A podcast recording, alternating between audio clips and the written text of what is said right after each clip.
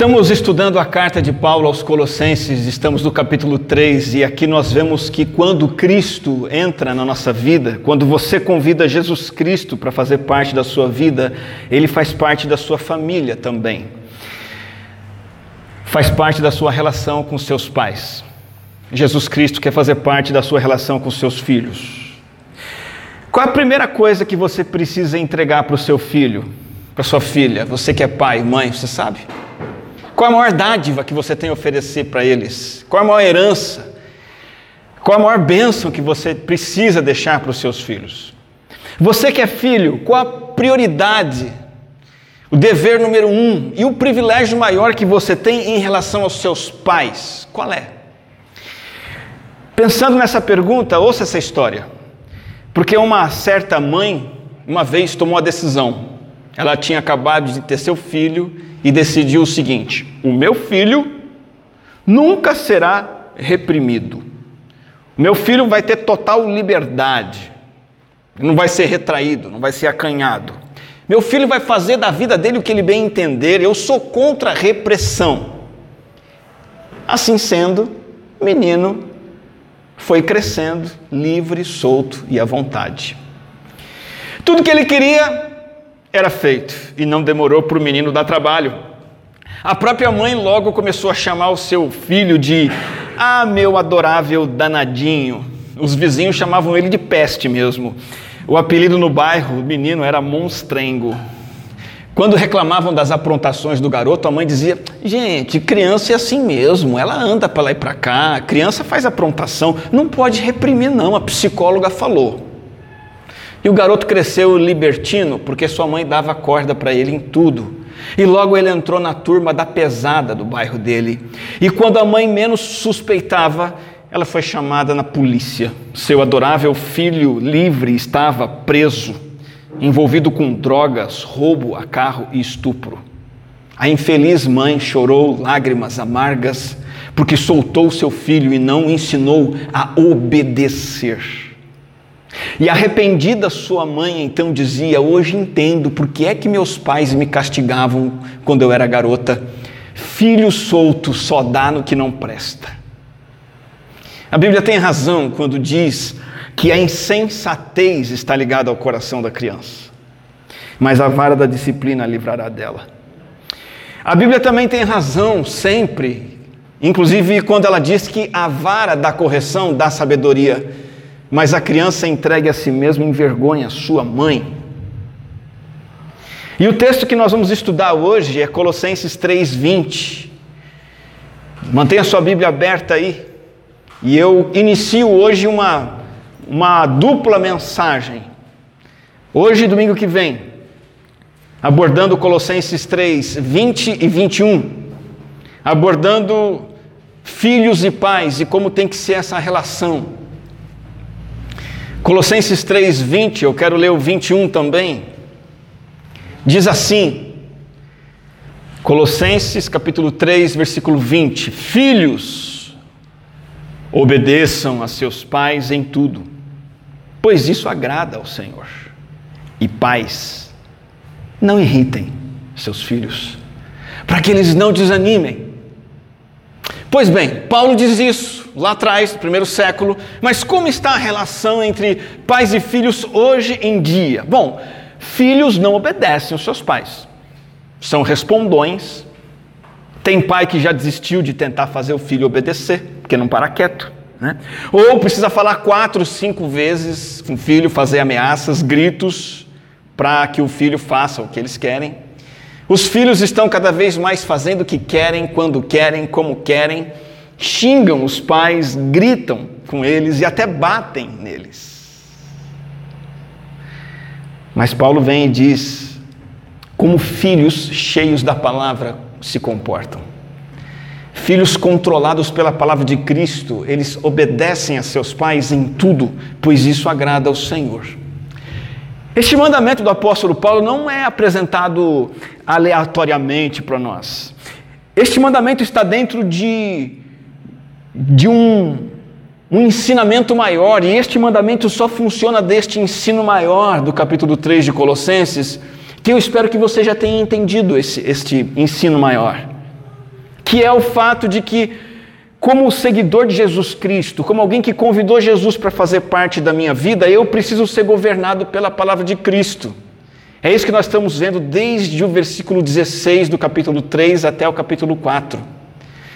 Então, o mandamento que é dado para todos nós, como seguidores de Jesus, é o seguinte: habite ricamente em vocês a palavra de Cristo. E a habitação da palavra produz uma vida totalmente diferente. Os resultados é que então eu vou entrar numa dinâmica da igreja em que eu vou ensinar e ser ensinado, aconselhar, ser aconselhado, cantar louvores ao Senhor, adorar, ser grato. Vou aprender a fazer tudo em nome do Senhor Jesus. E esse Cristo governando minha vida, isso vai se evidenciar. O auge da habitação de Cristo na minha vida se manifesta no lar. Relacionamentos caracterizados pela submissão mútua, pelo amor, pelo respeito, pela obediência e pela honra. Esposas que se sujeitam, maridos que amam, filhos que obedecem e pais que não irritam. Então, este mandamento para você, filho, essa instrução para você que é pai, e precisa estar debaixo dessa ideia maior que deve controlar a sua vida, que é o controle da palavra de Cristo. E aqui nós temos Paulo dizendo o seguinte: no relacionamento dos filhos com os pais, a autoridade dos pais é determinada pelo próprio Deus e os filhos devem habitualmente ouvir e obedecer às ordens de seus pais para agradar a Deus. Você precisa levar isso muito a sério. Pai, mãe, você, filho, filha, precisa levar isso muito a sério. Precisa temer diante desse fato. Parece que John Watson um psicólogo já falecido, que fundou uma escola psicológica muito famosa chamada behaviorismo. Ele diz que todas as crianças deveriam ser educadas em instituições de ensino, para o bem delas. Está aí as escolas hoje em dia, cada vez mais trazendo para si a educação das crianças. Muito bem, segundo o Watson, uma criança educada pelos pais tem a tendência de se tornar antissocial. A criança educada pelos pais é uma ameaça para a sociedade. Olha só. Só que sabe o que se observou na mesma época em que ele propôs essa maravilha nos Estados Unidos? De cada cinco crianças que eram delinquentes, que se tornaram delinquentes, se tornaram adultos delinquentes, de cada cinco, três vinham de instituições tipo creche, orfanato, ou vinham de lares destruídos pelo divórcio e de alguma forma não tinham sido educados e criados pelos pais. Sabe, Deus é bom. Ele sabe o que é bom, e quando ele diz que é o pai e a mãe que tem que educar um filho e que o filho tem que ser educado pelo pai, ele sabe do que está falando. Pode vir o psicólogo que quiser, não sabe de nada. Nós temos que tremer diante desse fato. Mas o que temos visto hoje em dia é essa tendência cada vez maior dos pais renegarem essa função, seja por ideologia que está aí na sociedade, né? É uma tendência no Brasil cada vez maior de que uma criança ela seja um patrimônio do Estado. É, é, é o governo, é o Estado que educa através de uma escola pública, de uma escola particular. Seja por omissão deliberada, quando o pai e a mãe têm uma vida paralela que ele precisa viver aquela vida, que é uma vida profissional, que é uma vida é, de lazer, que é uma, uma rotina cheia de compromissos, e ele literalmente, ela literalmente abre mão do filho para viver a sua vida e entrega o filho para outras pessoas. Mas Deus estabeleceu essa responsabilidade para você, pai, você, mãe Deus estabeleceu essa responsabilidade para você, filhos, você, filha. Algo bom e necessário é essa relação de obediência, submissão e autoridade. O que, é que os pais e mães têm feito em favor dos filhos hoje em dia? Até se sacrificando por eles.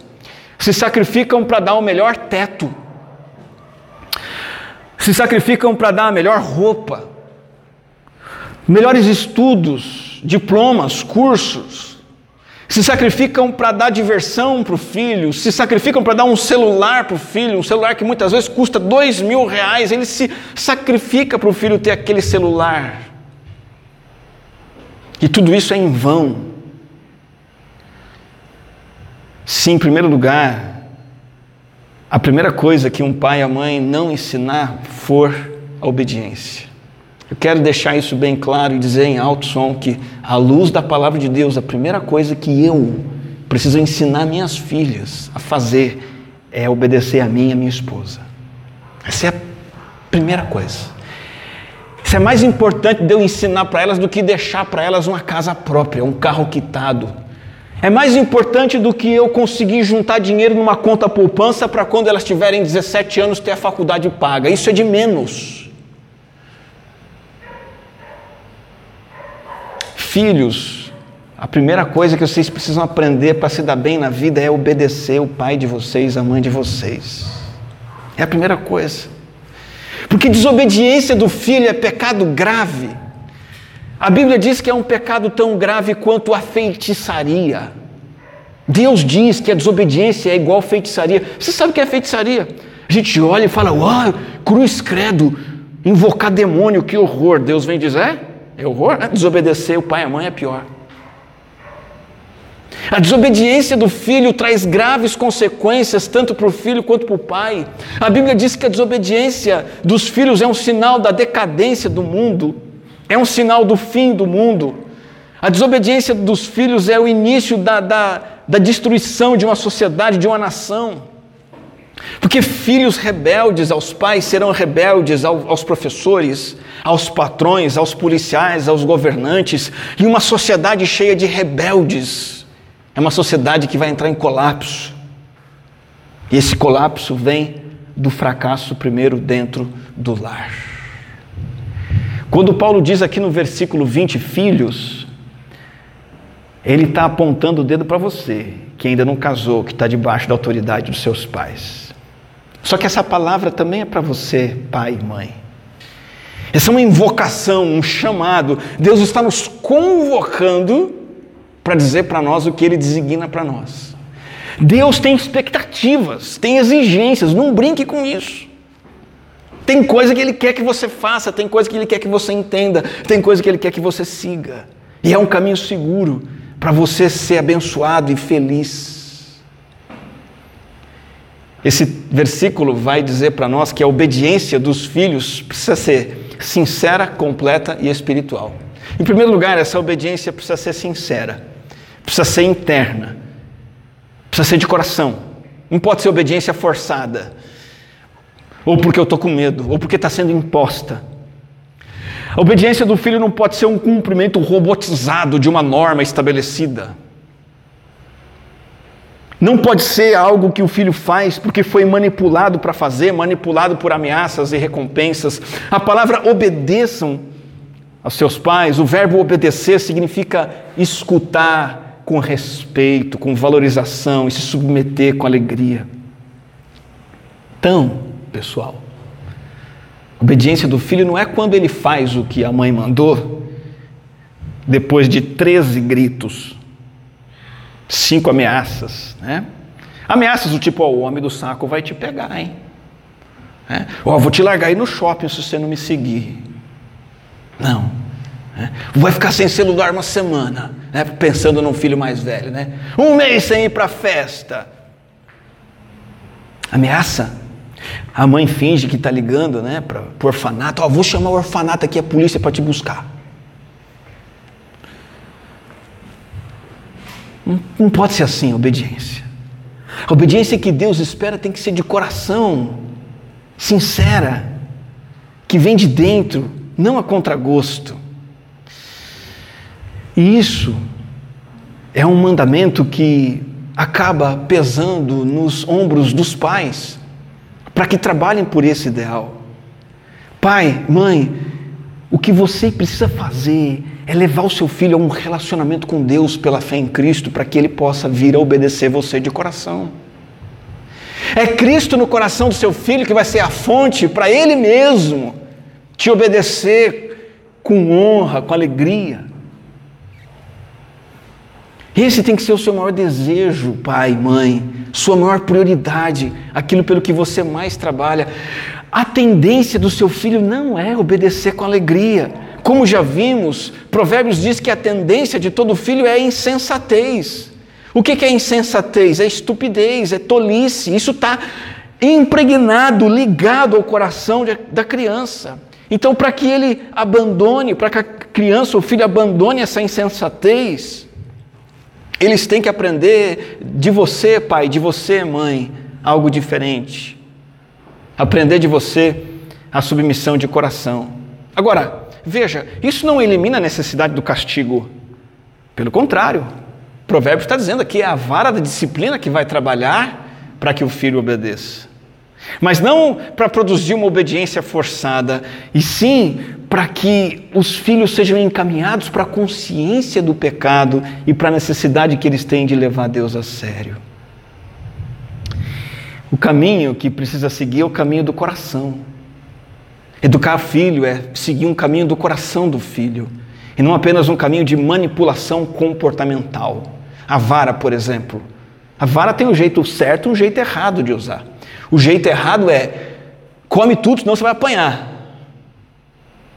O jeito certo é filho, come tudo. É bom para a saúde, o papai está mandando. Se o filho não comer, leva para o banheiro e corrige com a vara. É diferente. E nesse processo você conversa com ele, e conversa de novo, e ora, e assim vai. Né? Filho, se você comer tudo, vou te dar um Danone. Não. Filho, come tudo. Olha, hoje o papai tem um Danone para você. Ah, hoje não tem. É um caminho do coração em que você evangeliza seu filho. Ele percebe que Deus quer que ele obedeça e que se ele fracassar em obedecer, ele estará perdido e perdido, de fato ele vai fracassar. Ele precisa de Jesus. O Jesus que morreu na cruz pelos pecados dele. O pecado da desobediência a você, pai e mãe. E aí você vai levar seu filho ao Senhor, vai levar seu filho à cruz, e seu filho vai estar disposto a te obedecer. Se a obediência sincera não for o alvo, o máximo que você vai conseguir é uma obediência hipócrita, falsificada, fingida, que Jesus tanto criticou, dizendo hipócritas. Mateus 15. Bem profetizou Isaías acerca de vocês, dizendo: Este povo me honra com os lábios, mas o seu coração está longe de mim.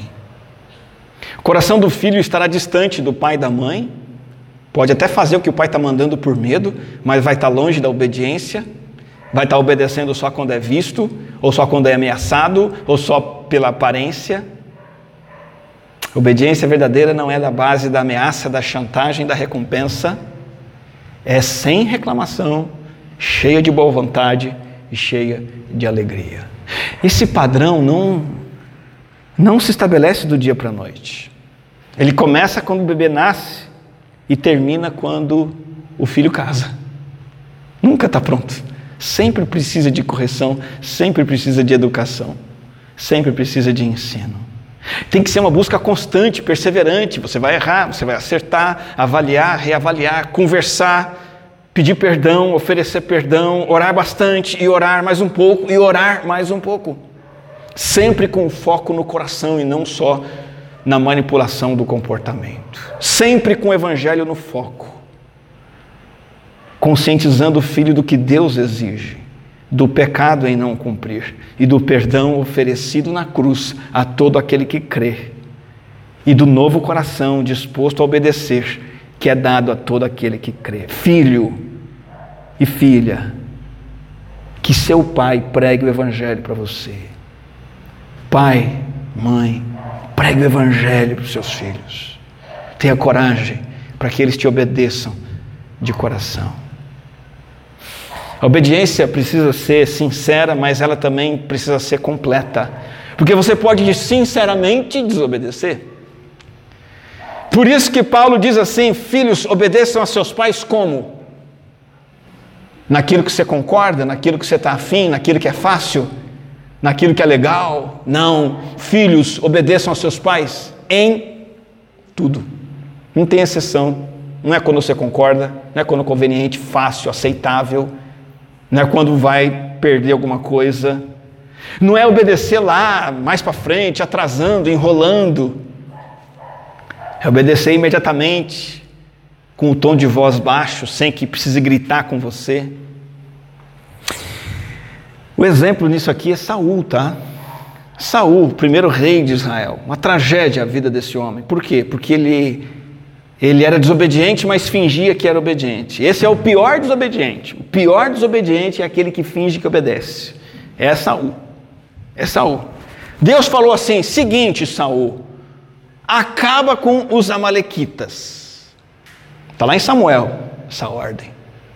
Amalequitas era o povo imoral, perverso, violento, um perigo, um povo rebelde que poderia desviar Israel do caminho do Senhor. Saul foi lá e derrotou os amalequitas, mas por conta própria deixou o rei vivo. E também pegou o melhor dos espólios dos amalequitas, pegou e trouxe. Essa foi a obediência parcial de Saul. Ele foi reprovado por isso. Não foi uma obediência completa. E para Deus, obediência pela metade é o mesmo que desobediência completa. No caso de Saul, sabe o que a desobediência dele mostrou? Que ele se achava mais sábio que Deus e do que o profeta Samuel. Ele era sábio aos seus próprios olhos, ele não temia o Senhor.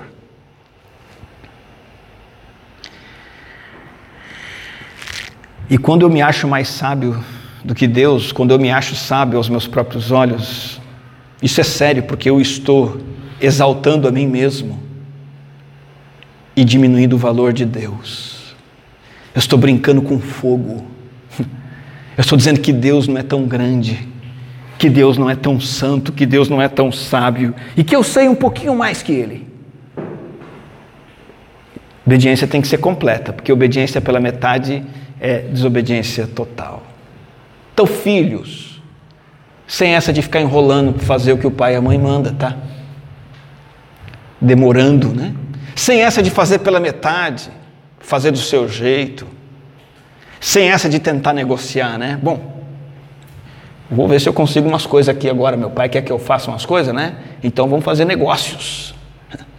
Sem essa de fazer só que você concorde, isso tudo é desobediência, é abominação para Deus. E no caso de Saul, e no seu caso, você estará se colocando acima de Deus. Agora, pai, mãe, para de aceitar com vistas grossas a desobediência do seu filho. Não aceite. Não aceite que seu filho faça as coisas pela metade. Né? Ah, a filha é pequena, ela quer usar essa roupa, eu queria que ela usasse outra. Não, deixa ela usar a roupa que ela quer. Cuidado. Talvez você esteja ensinando seu filho a não te obedecer, a te desobedecer. Não aceite que seu filho demore em obedecer. Não entre no jogo da negociação. Não faça acordo. Se você permitir que seu filho desobedeça, se você fala uma coisa e deixa o seu filho fazer outra, e de novo, você diz uma coisa, seu filho e sua filha faz outra, e isso ao longo da vida, você está matando o seu filho. Você estará matando sua filha. Deus quer que o filho obedeça em tudo. Agora, deixa eu dizer uma coisa. O foco desse em tudo, em tudo, não é o, o assunto, a ordem em questão, mas a atitude. Hã? O, o, foco, vou dar um exemplo prático, não é necessariamente a bagunça no shopping que a criança está fazendo ou a bagunça no supermercado. Não é a berinjela que você quer que ele coma, que ela coma. A criança. No caso do adolescente, o X da questão, esse em tudo, não é tanto o celular que, que ele tem que largar só, ou estudar para a prova, ou fazer o dever de casa. E aí ele vai, vai crescer. E esse em tudo é ele não ficar numa festa até de madrugada, é não ingerir, ingerir bebida alcoólica, é ele não engravidar uma moça ou ela ficar grávida. É ele não contrair uma doença sexualmente transmissível. Percebe? Às vezes a gente fica preocupado que é picuinha, né? é só uma berinjela, é só uma bagunça no shopping, é só uma roupinha, é só um celular, é só ficar em casa, não quer ir para a igreja, deixa. Está saindo fora do em tudo. E isso vai ter graves consequências. Conheço uma história verídica de um pai que estava no culto e a igreja ficava perto de uma avenida muito movimentada. E depois do culto ele percebeu o filho indo, pequenininho, indo em direção à avenida. E quando ele estava muito perto da avenida, o filho, o pai deu a ordem: "Para, filho!" Sabe o que aconteceu? O filho parou. Porque esse pai tinha um padrão de criar o seu filho assim: "Filho, não mexe ali". E ele fazia o filho levar a sério. Filho, agora é hora de ficar sentado, não é para ficar saindo para beber água. O filho obedecia. E, e numa hora grave, isso foi a salvação para o menino. O menino aprendeu a obedecer, senão ele seria atropelado. Essa exigência é, gr é grande, é elevada. Essa obediência é difícil de obter na hora sem demora, por inteiro, no capricho. Essa obediência parece autoritarismo. Nossa, mas a Bíblia está dizendo então que o pai é o general, o filho é o soldado e bate continência e obedece. Ou parece preciosismo. Nossa, mas cadê a liberdade da criança? Não é. Não é nada disso. É um dever estabelecido pelo próprio Deus. É assim que Deus quer que as coisas funcionem para o nosso próprio bem. Agora, não significa que a vida em família precisa virar um quartel cheio de autoritarismo. Esse, essa relação requer, tanto do pai quanto do filho, da mãe, do filho, uma atmosfera de amor. Precisa junto ter um convívio de respeito, valorização, de carinho, de afeto, de tempo investido um com o outro, de conversas, de, de jogar baralho, tomar sorvete, assistir um filme, acertar as contas, rir, chorar junto. E nesse processo de convívio prazeroso e amistoso, a autoridade ser ministrada. Obediência precisa ser, então, sincera, completa e, por último, essa obediência, ela é espiritual. Essa obediência precisa acontecer por causa de Deus, por causa de Deus. Veja, Deus se agrada de filhos obedientes. O próprio Filho eterno de Deus que se fez homem, Jesus Cristo, ele sempre obedeceu ao Pai, ao ponto dele dizer: A minha comida, a minha comida é fazer a vontade daquele que me enviou. O que, que nutria o nosso Senhor Jesus Cristo? Obedecer ao Pai. O que, que lhe dava forças? Obedecer ao Pai. O que, que era o sentido da existência dele? Obedecer ao Pai. Jesus tinha prazer em obedecer e agradar a Deus, em fazer a vontade de Deus. Jesus tinha fixação, ele era obcecado, ele era obstinado em fazer o que Deus, o Pai, queria. Por isso ele se agrada quando nós cristãos aprendemos o mesmo.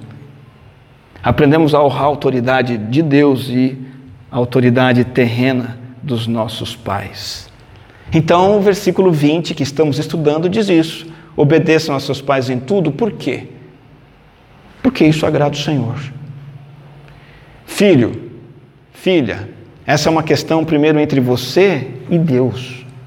Se você olhar da perspectiva apenas de você e sua mãe, você e seu pai, você vai ter mil motivos para desobedecer. Seus pais têm defeitos, muitas vezes são incoerentes, muitas vezes seus pais extrapolam, são injustos, mas Deus não está pedindo para você avaliar se seu pai merece ou não, sua mãe merece ou não obediência. Ele está dizendo: Isso me agrada, faz porque me agrada. Você acredita em mim? Deus está dizendo. Você confia em mim? Eu sou seu Deus. O que você cantou no culto domingo é sério? Então, me agrada que você se submeta ao seu pai e sua mãe. Sabe, decorre disso o seguinte: a relação com Deus não pode ser boa se a sua relação com seu pai e com sua mãe está complicada. O primeiro indício de um jovem, um adolescente, uma criança que não está bem com Deus é a relação dele com os pais. Se está ruim é porque ele está longe de Deus também. Porque toda vez que um jovem, um adolescente, uma criança está perto de Deus, ele vai estar tá submisso para os seus pais. E olha, é o primeiro passo para você ter sucesso na vida garoto, garota, criança, jovem, é o primeiro passo. Eu gosto de dizer que o quinto mandamento tem um lugar estratégico na Bíblia, nos dez. Você sabe que tem dez mandamentos, né? Dez. O quinto está ali, mais ou menos no meio. Sabe por que ele é estratégico? Porque ele faz a ponte entre os quatro primeiros e os outros seis, é, cinco últimos. Os quatro primeiros mandamentos têm, têm a ver comigo e Deus. Não terás outros deuses além de, do Deus Jeová. Não faça nenhuma imagem. Segundo, guarda o sábado. Terceiro, não toma o nome de Deus em vão. Deus. Aí vem o quinto mandamento, qual é? Honra teu pai e tua mãe. Depois vem não matarás, não furtarás, não adulterarás, não dirás falso testemunho, não cobiçarás. O que, que isso significa? Que aponte para uma vida feliz na sociedade é obediência aos pais. Enquanto você não aprende a levar seus pais a sério, você não está preparado para a vida. Você primeiro precisa temer a Deus aprender a obedecer seus pais, para que você então não quebre a cara na vida real. Eu queria fazer um alerta para os pais aqui. Cuidado com visões da psicologia. A psicologia tem dicas ótimas para você se dar bem com seu filho. Dicas pacifistas para uma rotina pai e filho ser legal. Mas em nenhum momento a psicologia vai levar você a, a, produzir no seu filho obediência por temor a Deus. Ela vai te levar a negociar, barganhar, entrar no jogo de toma lá da cá e vai produzir um filho que apenas talvez obedeça por aparência, por interesse. A psicologia esquece do principal, que é o, aspecto espiritual.